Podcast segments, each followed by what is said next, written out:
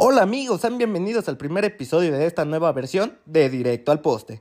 Hoy tenemos un capítulo lleno de información con varias noticias que han sacudido el mundo deportivo, una pequeña opinión sobre si Robert Lewandowski pone al Barça como candidato a ganar la UEFA Champions League y siete datos de los mundiales de 1930 y 1934. Vamos por ello.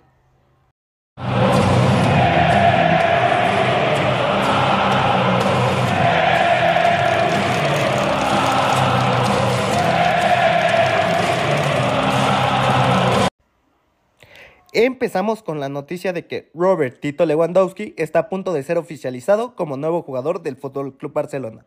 Bayern Múnich aceptó la propuesta del Barça y espera que la anuncien de manera oficial esta semana. ¿Será el jugador que tanto necesita el Barça para pelear por títulos? Siguiendo con el fútbol europeo, el mexicano Orbelín Pineda llega a la EC Atenas, cedido por una temporada por el dueño de su ficha, el Celta de Vigo. ¿Estará dando un paso atrás en su carrera? Ahí se las dejo. Después de pasar por el Olimpo, nos vamos a Manchester, porque el conjunto Red Devil anuncia el fichaje de Christian Eriksen, que llega como agente libre y tiene contrato hasta 2025. Además de que se espera que el argentino Lisandro Martínez llegue esta semana desde Holanda. ¿Podrán mandar en Manchester?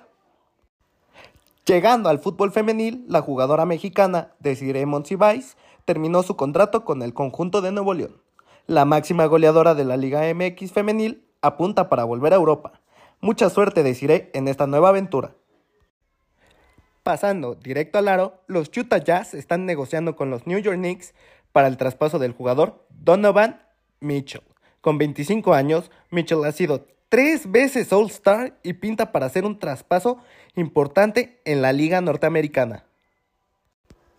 Las noticias no paran y nos acompañan a un lugar más caluroso. Nos encontramos con que los Phoenix Sun igualan la oferta que Indiana Pacers le había hecho a DeAndre Ayton para que el pivot de Bahamas siga siendo parte de su plantilla. Firma por cuatro años y 133 millones de dólares. ¿Llegará el anillo a Phoenix este año? Y en nuestro turno al bate nos encontramos que la MLB anunció los enfrentamientos para el Home Run Derby del siguiente lunes. El dos veces campeón Pete Alonso se enfrentará a Ronald Acuña Jr. El Philly Kyle Schwarber se enfrentará a la leyenda Albert Pujols. Corey Seegers vuelve al Dodger Stadium para enfrentarse a Julio Rodríguez, mientras que la última batalla de batucazos en primera ronda será dominicana, en un duelo entre Juan Soto y José Ramírez. ¿Quién se volará más la barda en este evento? Siguiendo con los eventos All Star de la MLB, Bad Bunny sigue en su pick y participará el día de mañana en el juego de softball de celebridades. Esperemos siga pegando unos cuantos hits y demuestre que sí le mete cabra con el bat. Con toda la velocidad vamos directo al podio, porque McLaren Racing Team ficha al español Alex Palau, campeón de la IndyCar. Esto no indica que vaya a ser piloto en la máxima categoría, que es la Fórmula 1, aunque en un futuro podría llegar a serlo. Entrando a la Red Zone, la selección mexicana de flag football es la campeona del mundo después de conseguir el triunfo ante el representativo de Estados Unidos. Y por el lado varonil tenemos a la selección mexicana en tercer lugar. Un verdadero orgullo mexicano. Después de estas noticias deportivas, vamos a adentrarnos un poco más en la contratación de Robert Lewandowski, ya que puede ser un fichaje el cual le dé un giro radical al mundo deportivo. El delantero polaco ha tenido 11 temporadas superando los 20 goles y en las últimas 3 ha tenido nivel de balón de oro. Al llegar al Barcelona se pueden hablar de muchos pros, muchas contras, pero pagar 50 millones de euros para mi gusto, el segundo mejor 9 del mundo, es admirar para la dirección de la porta. Además, un ataque conformado por la joya de la Masía Ansu Fati, Ousmane Memphis Depay, Ferran Torres, Pierre-Emerick Aubameyang, Rapiña, sumándose a Tito del Lewandowski, hacen que el Barcelona tengan una delantera temible. Aunque tal vez la llegada del polaco significa la salida de Frankie de, Jong hacia Manchester para poder cuadrar los salarios.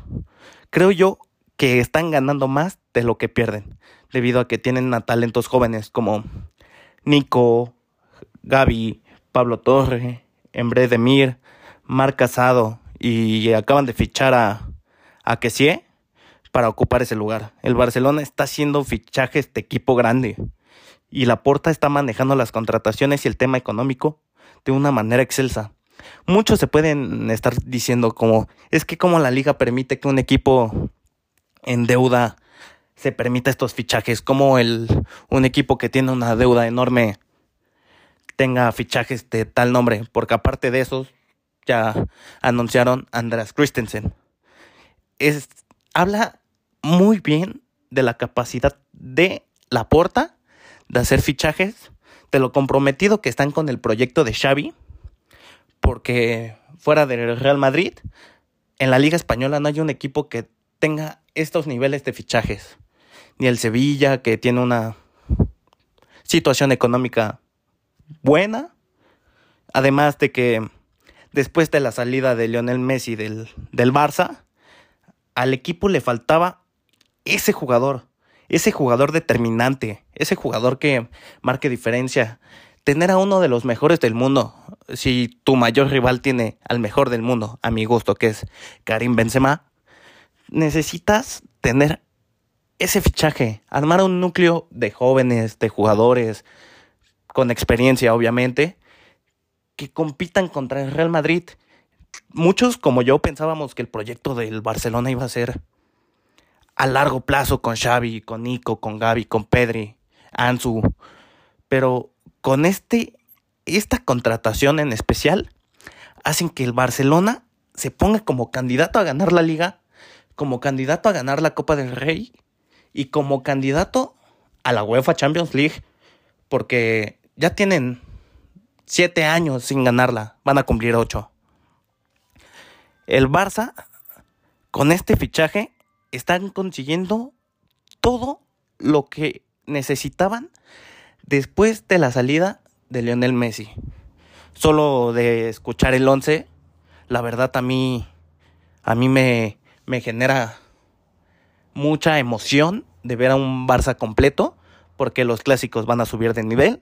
Solo imagínense Ter Stegen de portero, Serginho de banda derecha, Christensen y Araujo de centrales, Jordi Alba lateral izquierda, Busi, Busi que sigue estando muy infravalorado, con Gaby, Pedri, Frank de Jong si se llegara a quedar, en banda izquierda Ansu, Lewandowski y Ferran Torres. Es un equipo digno de ganar Champions.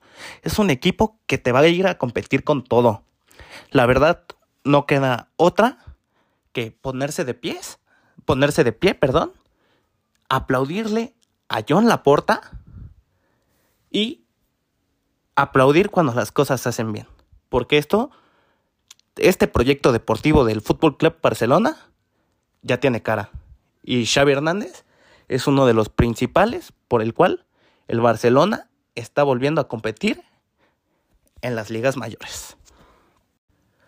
Para terminar este programa, por motivo del Mundial de Qatar 2022, vamos a soltar 7 datos de todos los mundiales, empezando con el de 1930 y 1934. Empezando en 1930, te suelto estos datos. Empezando con que el primer mundial fue organizado en Uruguay. El campeón fue el conjunto celeste haciendo valer su condición de local. El máximo goleador de este torneo fue el argentino Guillermo Stabile con 8 goles. En este mundial solo participaron tres equipos debido a que varios equipos europeos se negaron a hacer el viaje. Esta Copa del Mundo fue la única en la que no hubo eliminatorias para clasificar. México estuvo en el grupo A perdiendo sus tres partidos por más de dos goles. La final obviamente la ganó Uruguay ante Argentina con un marcador de 4-2. Le damos play a la máquina del tiempo para que nos adelante cuatro años y llegamos a Italia 1934. Este mundial consistió de 16 equipos en un torneo de eliminación directa. Los tres equipos del continente americano, que en este caso fueron Estados Unidos, Brasil y Argentina, se quedaron en la primera instancia. El anterior campeón, Uruguay, se negó a participar porque los italianos no quisieron acudir a su mundial, siendo el único campeón que no quiere defender su título. Egipto fue el primer país africano en formar parte de un mundial, perdiendo en octavos de final. El máximo goleador del torneo fue el checo Oldrich Nesjetli con 5 goles.